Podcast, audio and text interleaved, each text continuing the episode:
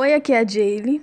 Você sabia que, independente de como seja a sua vida hoje, tem 10 pessoas querendo seu lugar?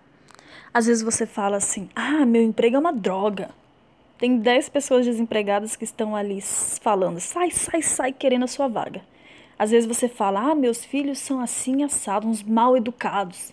E tem 10 pessoas que não podem ter filhos querendo estar no seu lugar, que estão dispostos a educar melhor esses filhos.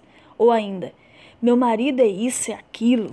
E tem um monte de mulher que está falando: larga, larga, larga, estão querendo pegar o seu marido. Ou a minha vida é isso e aquilo.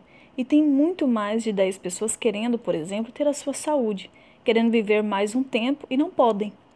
Então, no mundo, para cada reclamação sua, sempre vai ter alguém querendo a sua vaga, em várias situações. E essa é uma postura que você deve assumir diante da vida. E quando você entende isso, você passa a ser mais grata, sabe, com tudo que você tem. E não se trata de você se acomodar, tá?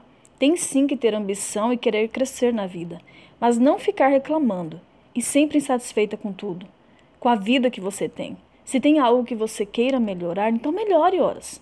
Mas ficar murmurando pelos cantos e sendo ingrata com tudo que você já conquistou não é bom. Então mude isso hoje, para já. Um beijo para você. Tchau.